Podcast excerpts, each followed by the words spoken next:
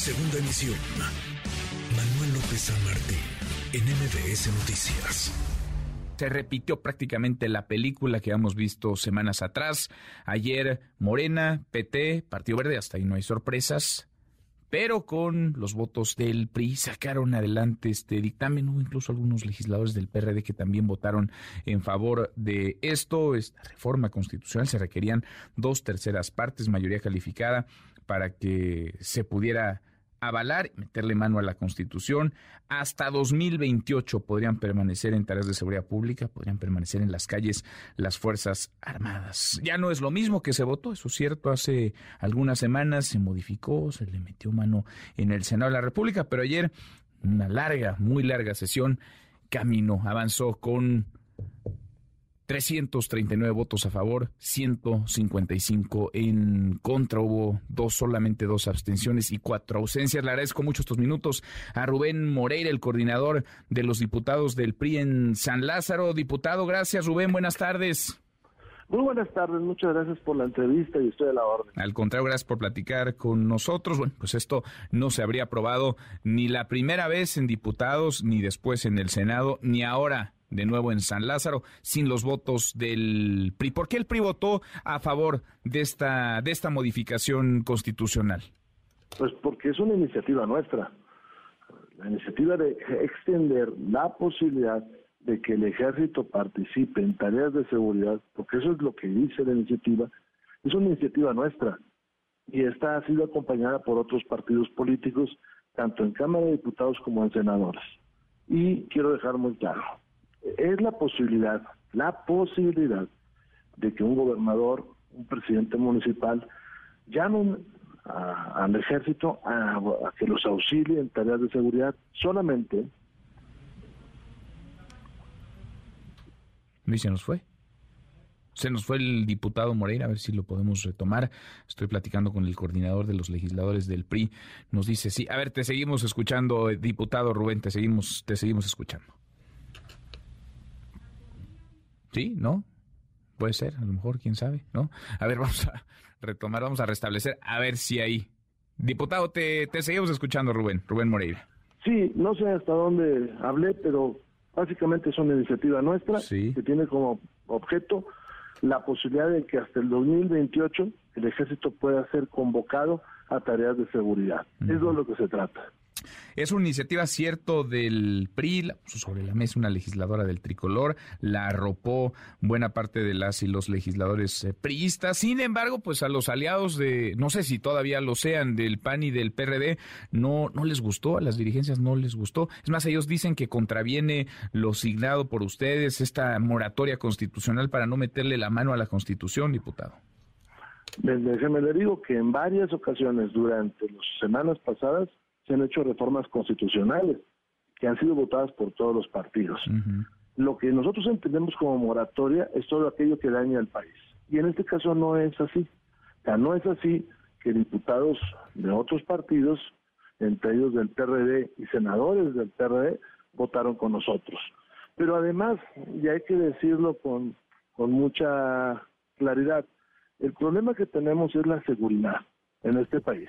Y esta transita entre otras cosas, porque los gobernadores hagan estrategias multidimensionales y se ocupen de las tareas de seguridad.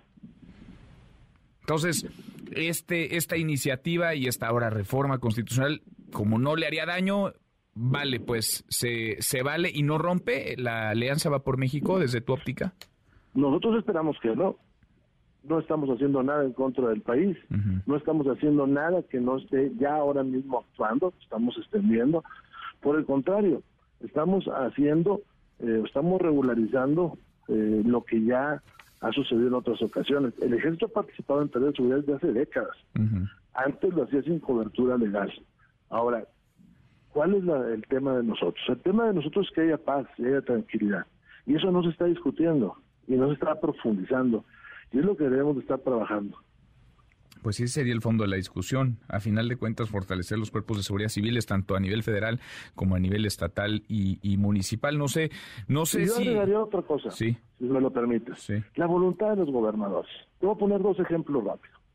lo que aconteció en San Miguel, allá en Guerrero hace unos días, o en Zapopan, y lo que aconteció hace unos días allá en Coahuila. En Coahuila, el señor gobernador actuó, son ataques similares, actuó y los delincuentes están en la cárcel. Y en los otros dos lugares no. Pues sí. Pues sí, ahora, ya, ya han dicho las dirigencias del PAN y del PRD que desconfían de la dirigencia de Alejandro Moreno Cárdenas, que desconfían de lo que puede venir en un futuro con la alianza, nos lo ha dicho aquí Marco Cortés, nos lo dijo también Jesús, Jesús Zambrano. Hay un acuerdo, hay una alianza, hay cercanía con Morena, con el gobierno del presidente López Obrador, coordinador. Nosotros pusimos sobre la mesa una iniciativa que fue votada por ellos y también por una parte del PRD, por un lado. Y por otro, yo creo que estas palabras de desconfianza no son válidas cuando, cuando al momento de estructurar eh, la, la misma, la coalición, no se pusieron líneas rojas que no pudieran ser pasadas. Y por otro lado, esta iniciativa tiene, y es evidente, tiene la simpatía de los gobernadores de Acción Nacional. Ninguno se ha pronunciado en contra de ella. Pues no.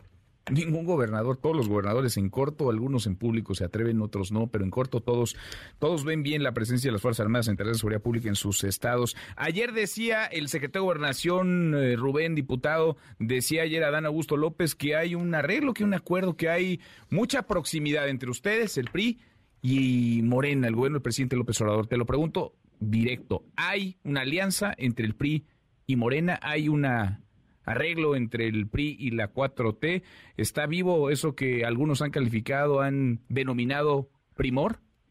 No, no, no hay nada de eso. Hubo una coincidencia en esa votación y ese es el límite de todo. ¿Solo en esta votación? Sí, señor. A ver, déjame nada más para contextualizar y que lo escuche la audiencia. Esto decía ayer Adán Augusto López, el secretario de Gobernación. Una reforma constitucional y pasemos de cinco a nueve años el término de la duración. Y le digo, pues suena interesante, Nacho, pero pues diles que si ya se van a animar, pues que vayamos a otras cosas ahí con la guardia y otros temas. Y le digo, bueno, pues dame chance. Fui a ver al presidente y le comentó, fíjese que me gustó Nacho y le platiqué. Me dice, a ver, explícame qué significa eso de los cinco y de los nueve años. Y se lo expliqué y como que no me la creyó. Y me dice, bueno, lo que tú decidas está bien. Véanlo, busca Nacho. Y así fue y se empezó a construir la posibilidad de lo que hoy tenemos, que es un acuerdo político que va más allá de una reforma constitucional. Es un acuerdo político un acuerdo político con el PRI que va más allá de una reforma constitucional. Eh, diputado, dice Adán Augusto López, ¿no es cierto? Hoy lo que nosotros vimos y lo que yo escucho es lo que nosotros pusimos sobre la mesa y cómo ellos lo, este, lo asumen. Pero esto se limita solamente al tema de la extensión del ejército. Nosotros incluso votamos en contra el modelo policiaco. Ahora, si en el futuro hay coincidencias con otros partidos políticos, bueno, pues eso ya será otro tema. Pero nosotros, quiero que quede muy claro, nosotros no tenemos reforma electoral en este momento, ni hemos preparado ni una, ni presentaremos ni otra. Y la presentada, la presentada por el por el gobierno, el presidente López Obrador, no les gusta la reforma electoral que está proponiendo el presidente, no les gusta. No la compartimos. Bueno, la eléctrica la votaron en contra, si la vuelven a mandar, ¿no la van a acompañar o sí? Mira, nosotros ya votamos en contra de la eléctrica, pero también quiero ser claro, y está en mi discurso en esa negativa. El problema en este país es que todo es sí o no. Y en estos momentos hay gente que se está enriqueciendo con un porteo prácticamente gratuito de la electricidad. Y quedó oculto esa práctica, digamos, con una discusión de sí o no. Pero además, de recuerdo a Marco Cortés, que ellos presentaron y presentamos como alianza 12 puntos para esa posible reforma eléctrica y que no se llegó a un acuerdo eh, con Morena en aquella ocasión. Es público todo, ¿eh? Entonces nosotros no vamos por reforma eléctrica ni por reforma electoral, pero eso es una realidad. En este país hay una gente que está aprovechando el tema de aquella negativa que hicimos. Entonces no, no estarían negados, quizá no en esos términos, pero no estarían negados a que se revisara la legislación. No, lo estoy diciendo. ni tenemos pensada una reforma eléctrica. No, lo que estoy diciendo es que están abusando. Bueno, pero habría que terminar con ese abuso, ¿no? ¿O no? ¿O lo dejamos pues yo espero que el PAN y el PRD este, revisualicen eso. Bueno. Porque en todo caso la reforma sería con el PAN y el PRD. Con el PAN y el PRD, pues no estarían negados. Sí, con el PAN y el PRD a ese tipo de cosas. Bien.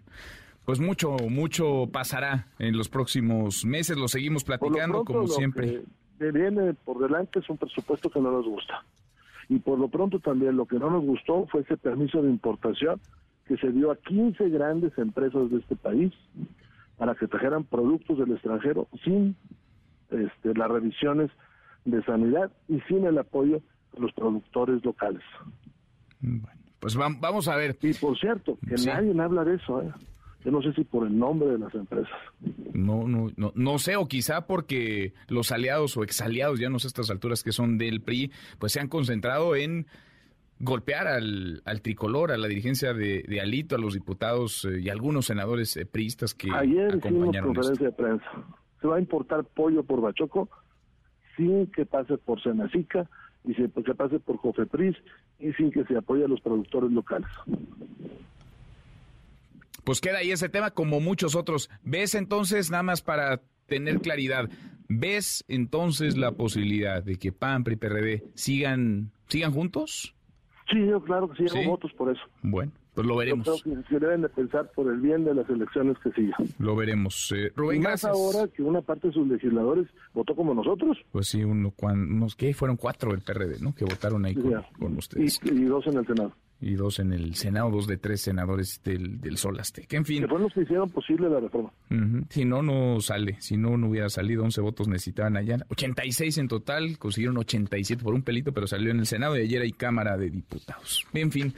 Rubén, como siempre, gracias. Muchas gracias, diputado. Muchas gracias. Eres muy generoso y muy Gracias, gracias. Muy buenas tardes. Saludos. Es el coordinador del PRI en Cámara de Diputados, eh, Rubén Moreira. Él sigue viendo la Alianza Viva. Parece, parece que después de lo que vimos en torno a esta iniciativa para que las Fuerzas Armadas permanezcan en interés de seguridad pública hasta el año 2028, la alianza no solamente está muerta, está también enterrada. Segunda emisión. Manuel López San en MBS Noticias.